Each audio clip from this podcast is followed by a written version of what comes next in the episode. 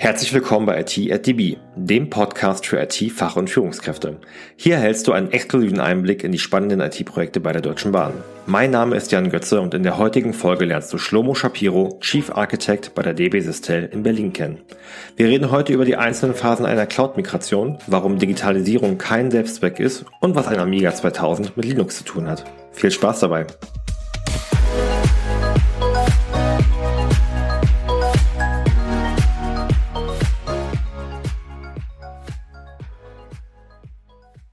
Da möchte ich einfach mal bitten, Schlomo, dass du vielleicht mal so in ähm, ja, paar ähm, kurzen Worten setzen, wie viel du sagen möchtest, äh, zusammenfasst, äh, wer du bist und was du äh, bei der DB Sistel derzeit machst.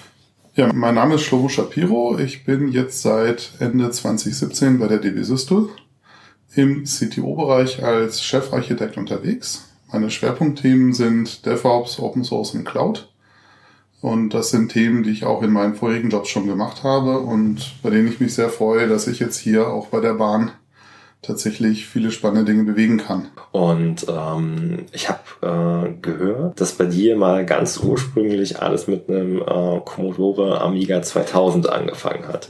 Ähm, das ist aber jetzt wahrscheinlich eine Weile her. Wie würdest du so deinen deinen Weg seitdem zusammenfassen? Wie bist du, sag ich mal, zu dieser äh, Rolle des ähm, ja, Architekten äh, für Team Cloud und so weiter gekommen? Also beim Amiga musste man noch sehr viel selber lernen und verstehen. Da gab es zwar schon Clicky Bunti, aber wenn man seine Probleme lösen wollte, dann hat es nicht ausgereicht. Und äh, damals gab es viele Probleme und äh, mich hat es halt interessiert, meinen Rechner richtig zum Laufen zu bringen und die Probleme zu lösen, so dass ich mich dann da immer reingearbeitet habe. Mhm. Und das ist eigentlich das Patentrezept, das immer funktioniert. Nimm dir ein Problem, schaust dir an, äh, brich es auseinander, versteh, was passiert, versteh die Hintergründe. Beim Amiga habe ich mir dann tatsächlich auch mal so interne Technikdokumentation besorgt, wo halt irgendwie drin steht, wie die Chips miteinander verbunden sind und äh, der Schaltplan und so Zeug, um einfach mal zu verstehen, wie die Dinge da ticken. Und äh, wenn man so denkt, dann kommt man über kurz oder lang zu Linux. Ja. Weil Linux das offene Betriebssystem ist, in dem man tatsächlich äh, unter die Motorhaube schauen kann, bei dem man wirklich alle Details nachvollziehen kann. Da gibt's keine Geheimnisse. Und äh, so bin ich auch zu Linux gekommen. Das war einfach das System, wo man dann auch gerade auf einem Server, aber auch auf einem Desktop äh, am meisten mitmachen konnte, am meisten Freiheitsgrade hat auch am meisten seine Probleme lösen kann, am meisten Automation schaffen kann. Und äh, wer Linux macht, kommt über kurz oder lang dann in die Cloud. Okay. Die Cloud läuft quasi auf Linux. Also ein überwiegender Teil aller Cloud-Systeme basieren auf Linux, betreiben Linux. Äh, Windows gibt's da zwar auch, aber das ist eher ein Nischenthema. Und äh, beim, in meiner Zeit bei Immobilien Scout haben wir tatsächlich erst äh, unser Rechenzentrum, natürlich Linux-basierend, auf Vordermann gebracht, um dann zu verstehen, dass jetzt der nächste Schritt in die Cloud ist. Dass wir jetzt die Cloud-Migration angehen, dass wir davon Innovationen profitieren können, die wir im Rechenzentrum unter großem Aufwand auch nachbauen könnten. Äh, es lohnt sich aber nicht, sowas immer selber zu bauen. Und äh, Amazon zum Beispiel schafft halt hunderte von neuen Diensten pro Jahr. Da kann man als äh, mittelgroßes IT-Unternehmen gar nicht mithalten ja. an dieser Innovationskraft. Okay. Das heißt, ähm, wenn ich richtig verstehe, was dich immer angetrieben hat, war es, ähm, Probleme ähm, erstmal generell zu betrachten, in Einzelteile zu erlegen und dann eine Lösung finden. Ja. Ähm, was war denn äh, die Problemstellung oder Herausforderung, mit der wir dich äh, 2017 äh, quasi gecatcht haben, dass für dich die Entscheidung fiel, okay, jetzt geht's ähm, äh, zur Bahn beziehungsweise konkret zu der DB Systel. Also Stefan Kaubach, der äh, damalige CTO, sprach mich tatsächlich an mit der Frage, hilf uns, äh, DevOps und Cloud zum Erfolg zu bringen. Mhm. Die Entscheidung für die Cloud und den Verkauf der Rechenzentren war da schon gefallen. Die Lift- und Shift-Migration hatte schon begonnen. Äh, es gab aber eine ganz groß, große Anzahl von Herausforderungen, die noch nicht geklärt sind. Und äh, auch speziell diese DevOps-Transformation, die ja im Rahmen der agilen Transformation jetzt auch stattfindet, die war noch sehr schwammig. Und Stefan hat mich gefragt, ob ich Interesse hätte, das Thema hier voranzutreiben. und da so ein bisschen zu helfen, die Systel auch wirklich ganz nach vorne zu stellen. Ja. Äh, und vielleicht auch zum leuchtenden Vorbild zu machen. Mhm. Mm, bei der Sistel haben wir, glaube ich, derzeit so circa 4000 Mitarbeiter, so hochgerundet, haut, glaube ich, hin. Ja. Ähm, wie würdest du für einen Außenstehenden äh, die DB Sistel ähm, beschreiben? Weil ich glaube, es ist nicht jedem am Markt bekannt, was die DB Sistel macht. Also die DB Systel ist ein sehr, sehr diverses Unternehmen. Wir haben Projekte auf wirklich allen Ebenen und allen Ecken, die man sich nur vorstellen kann von ultra traditionell, wir programmieren jetzt, keine Ahnung, Automaten, die schon seit 20 Jahren im Feld stehen. Ja. Äh, bis hin ultra modern, wir bauen jetzt eine App mit Serverless Backend, die äh, das kontaktlose Reisen ermöglicht, dass man irgendwie nur noch einsteigt, fährt und dann wieder aussteigt und fertig. Und in die, innerhalb dieses Spektrums machen wir alles, haben wir alles. Äh, es gibt kaum ein Feld, das man hier nicht bearbeiten kann. Okay, sehr spannend. Also wirklich von wahrscheinlich mal ganz ursprünglich Bereitstellung von Hardware und Telekommunikation ja. bis in dann ja. ähm, Entwicklung von Software im Kundenauftrag, ja. Eigenentwicklung, IT-Beratung, also sehr umfangreich. Ja. Äh, wir haben auch noch Mainframe-Anwendungen, die werden jetzt auch in eine Mainframe-Cloud migriert. Mhm. Ähm, wir haben so ziemlich alle Betriebssysteme Davon wird alles, was jetzt nicht in die Public Clouds kann, auch in entsprechende andere Anbieter hineinmigriert, sodass wir unsere Rechenzentren dadurch auflösen können. Mhm. Ähm, das ist hochgradig spannend. Das ganze Thema Digitalisierung, das konzentriert sich natürlich bei uns, also digitale Schiene, Digitalisierung der Bahn, die ganzen Prozesse, die hier in, irgendwo unterwegs sind, zu digitalisieren, ist, denke ich, mit unser Hauptgeschäft. Und da gibt es so viele Dinge, die man noch tun muss, die eigentlich nur auf der Straße liegen und darauf warten, dass jemand in die Hand nimmt und was macht. So dass auch jeder, der eine Idee hat, äh, hier relativ schnell äh, ein Team gründen kann, mit dem er dann diese Idee umsetzt. Okay. Solche Ideen werden auch gesucht und gerne gesehen.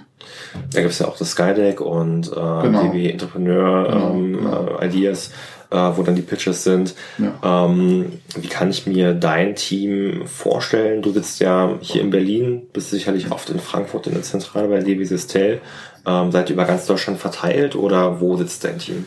Die DB Systel hat drei Standorte, Frankfurt, Erfurt und Berlin. Mhm. Wir, das CTO-Team, sind auch entsprechend an allen drei Standorten vertreten. Die Mehrheit sitzt zwar in Frankfurt, wir haben aber Kollegen in Erfurt und ich bin jetzt auch der Berliner Vertreter. Ja ähm, so dass wir überall auch vor Ort sein können. Äh, wer bei der Bahn ist, muss auch gerne Bahn fahren. Das sollte allen klar sein. Äh, so dass ich zum Beispiel auch jede Woche nach Frankfurt fahre. Also der ICE ist quasi dein Dienstwagen. Der ICE ist der Dienstwagen, genau. Und ähm, Lift-and-Shift-Migration, äh, wie kann ich mir das vorstellen? Es werden quasi bestehende Services äh, in der Cloud einfach neu aufgebaut und dann nahtlos weiter betrieben oder was steckt dahinter? Also es gibt in der Cloud-Migration in dem Projekt verschiedene äh, Stufen und Phasen. Mhm. Die äh, einfachste Stufe ist tatsächlich die Lift- und Shift-Migration, bei der eine Anwendung aus dem Rechenzentrum in die Cloud kopiert wird. Hier reden wir über den Betrieb von virtuellen Maschinen und äh, die Anbindung von äh, Storage-Ressourcen eher im klassischen Sinne. Und darüber gibt es dann die Stufe Cloud Optimized. Dabei werden Anwendungen neu aufgebaut, um tatsächlich auch von den Vorteilen der Cloud zu profitieren. Also automatische Skalierung, automatisierte Ausfallszenarien, bessere Automation für Backup und Recovery und so weiter. Software, die wir neu schreiben, die versuchen wir tatsächlich Cloud Native zu schreiben. Okay. So dass sie von den inhärenten Vorteilen der jeweiligen Cloud-Plattform dann maximal Nutzen schöpft Natürlich immer unter Beachtung der Rahmenbedingungen, je nachdem, was es für eine Anwendung ist. Wir haben ja als Bahn auch Dinge, die immer laufen müssen, selbst wenn bei Amazon mal eine Region ausfällt. Mhm. Da kann man dann nicht mehr alle Cloud-Features benutzen. Das kann aber jedes Projekt, jedes Verfahren für sich entscheiden. Ja. Und müssen sie auch, weil sie ja ihre nicht funktionalen Anforderungen auch berücksichtigen müssen. Und der CDB Sistel, da sage ich mal, nur auf die ähm, AWS Cloud oder geht man da auch auf andere Clouds, wie beispielsweise Azure von Microsoft, Google Cloud ähm, oder ist es dann äh, egal letztendlich? Wir haben zwei Cloud-Provider im Angebot. Das ist einmal Amazon AWS und zum anderen Microsoft Azure. Mhm. Und zwischen diesen beiden Cloud-Angeboten können sich die Projekte frei entscheiden ja. Und die für sich optimale Architektur auswählen. Macht, denke ich mal, auch Sinn, weil gefühlt haben wir sämtliche Programmiersprachen, Datenbanken, Anwendungsfälle ähm, in der Nutzung und man kann gar nicht sagen, welcher Technologiestack wird bei der DB Systel gebraucht, wenn sich jemand ähm, dafür interessieren würde, bei uns zu arbeiten, da man gefühlt alles Mögliche von Mobile Development, Webentwicklung, Anwendungsentwicklung, Hardware nah alles mit dabei hat. Wir sagen scherzhaft tatsächlich immer auf diese Frage, wir haben alles und in jeder Version. Okay. Äh, es ist tatsächlich aber auch die Aufgabe von unserem CTO-Bereich für im Rahmen der IT-Governance dafür zu sorgen, dass der Technologiezoo ein bisschen eingedämpft wird. Mhm. Wir unterstützen dabei, die te richtigen Technologien auszuwählen. Wir arbeiten sehr stark am Thema automatisierte Governance. Das bedeutet, dass Governance-Vorgaben über automatisierte Tests äh, geprüft werden können und so die Entwickler, während sie ihre Software entwickeln, schon das erste Feedback dazu bekommen, ob die Lösung jetzt zu den Vorgaben passt oder nicht. Okay, spannend. Und das ist nur ein Beispiel dafür, wie sich gerade das Thema Digitalisierung vor allem in einer sehr viel ausgeprägteren Automation niederschlägt, in der wir immer wieder versuchen, menschliche Prozesse, Papierprozesse und ähnliche Dinge, die uns vorher immer aufgehalten haben, jetzt durch Automation und durch technische Lösungen zu ersetzen. Okay. Und ähm, so von deinem Standpunkt, was glaubst du, wo uns das in den nächsten Jahren hinbringen wird? Gibt es da konkrete Ziele, ähm, äh, die man verfolgt, oder ist es Digitalisierung um der Digitalisierung willens? Nein, die Digitalisierung äh, ist kein Selbstzweck sondern die Digitalisierung ist die Voraussetzung für das wirtschaftliche Überleben jeder Firma, speziell auch der Deutschen Bahn. Äh, ich meine, jemand hätte mal gesagt, die Deutsche Bahn ist das eins der ältesten Startups, die halt am, vor 100 Jahren mit Eisen angefangen haben, äh, da Innovation zu betreiben und das geht heute natürlich weiter. Äh, die heutigen Innovationen finden sehr stark innerhalb der IT statt und wir entdecken immer wieder, wie wir mit IT-gestützten Prozessen Probleme ganz anders lösen können. Wie auch zum Beispiel die Erfassung von vielen Daten und die Auswertung von großen Datenbeständen neue Erkenntnisse gewinnen. Mhm. Das war vorher einfach undenkbar, dass man das tut. Äh, und, und heute können wir damit Probleme lösen. Also ein Beispiel sind diese ganzen Predictive Maintenance Lösungen, die jetzt äh, mithilfe von Big Data Analysen relativ präzise vorhersagen können, wann eine Maschine ausfällt. Oder zum Beispiel ein anderes Projekt, Acoustic Infrastructure Monitoring, wo letztlich Mikrofone Rolltreppen zuhören und dann schlaue Software die Knarz, Quietsch und Kratzgeräusche auswertet, um dann irgendwann zu sagen, Moment, jetzt wird das Knarzen kritisch, wir müssen diese Rolltreppe warten, bevor es teuer wird. Und das sind Lösungen, die waren bis vor wenigen Jahren wirklich nicht denkbar. Die sind gerade Commodity geworden. Die werden gerade flächendeckend ausgerollt und können damit die Wartungskosten um Größenordnung reduzieren. Das hört, denke ich mal, bei der Rolltreppe nicht auf. Man kann natürlich auch an die Weiche dann denken. Ja. Der Zug macht ja auch gewisse Geräusche, wenn er über die Weiche fährt. Um dann zu gucken, ist die Weiche vielleicht ähm, verschlissen, müssen wir da rausgehen und das Teil eventuell austauschen ähm, beziehungsweise Daten. Ich glaube, es gibt auch Projekte, die sich aktuell angucken, wie sehen denn die äh, Personenströme, der Personenfluss in den ähm, Bahnhöfen aus, ähm, um vielleicht auch aufgrund der Bewegung von Personen in den Bahnhof äh, ableiten zu können, okay, die wollten gerade bei Rolltreppe A hochlaufen, sind jetzt aber auf einmal an Rolltreppe C vielleicht ist Rolltreppe A gerade ausgefallen. Ja, das sind ganz viele Bereiche und da passiert gerade viel Forschung. Mhm. Forschung, Entwicklung, die sich dann natürlich in standardisierten Lösungen auch niederschlägt mittelfristig. Und da sind wir natürlich als DB Systel ganz vorne mit dabei, diese Lösung zu entwickeln, zu betreiben und in Produkte zu verwandeln. Ähm, spricht ja auch dafür die DB Systel, dass ähm, an solchen ja schon fast Forschungs-IT-Themen ähm, auch ähm, die vorangetrieben werden. Ja, das ist ein Beispiel für automatisierte Entscheidungen. Mhm die wir tatsächlich auch an vielen Stellen gerade in den Vordergrund stellen. Denn Richtig umfassende Automation bedeutet, dass wir unser Wissen in Code fassen, diesen Code dann arbeiten lassen und jedes Mal, wenn wir mit dem Ergebnis nicht zufrieden sind, dann verbessern wir den Code, statt dann noch eine menschliche Entscheidungsinstanz davor zu stellen. Ja. Und in dem Moment, wo das stattfindet, äh, treiben wir die Innovation ganz stark voran, weil wir iterativ immer weiter das Wissen in den Code hineinbringen und wir uns damit als Entwickler immer stärker auf diese Weiterentwicklung des Codes fokussieren können. Und das, was wir schon mal geleistet haben, einfach so vor sich hin weiterläuft und die Arbeit macht. Okay. Ähm, jetzt überlege ich. Im Grunde genommen, du hast ja, glaube ich, einen sehr, sehr guten Überblick über ähm, viele Projekte, die, sage ich mal, innerhalb der DB Sistel ähm, laufen. Ähm, vom Schwerpunkt her, was glaubst du, wer sollte sich angesprochen fühlen, mal dort äh, den äh, zweiten Blick zu wagen, vielleicht mal auf unser Stellenportal zu gehen, ähm, zu schauen, ob er die DB-System und die Bahn insgesamt äh, mit vorantreiben kann. Also auf jeden Fall jeder, der coden kann. Wobei es gar nicht so wichtig ist, ob man jetzt irgendwie schon 20 Jahre Softwareentwicklung auf dem Buckel hat oder ob man einfach nur gerne selber was für sich programmiert. Denn jeder, der coden kann, der Software versteht, wird hier einen Platz finden, wo er einen guten und wertvollen Beitrag leistet.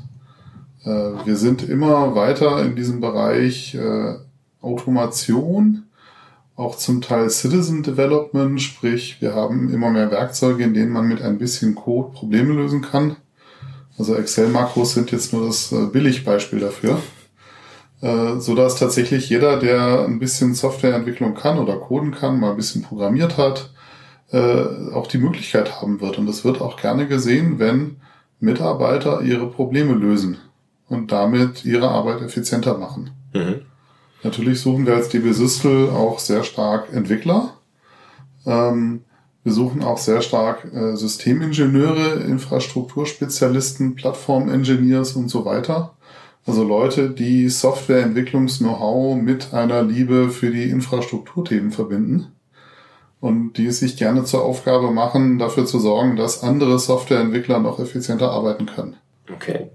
Und ähm, bei dir im Team, ihr seid ja über drei Standorte verteilt, ähm, gibt es bei euch gerade aktuell noch offene Vakanzen, ähm, wo man sich darauf bewerben kann? Oder seid ihr erstmal soweit äh, bei euch im CTO-Bereich ähm, ja gut gestafft im Team?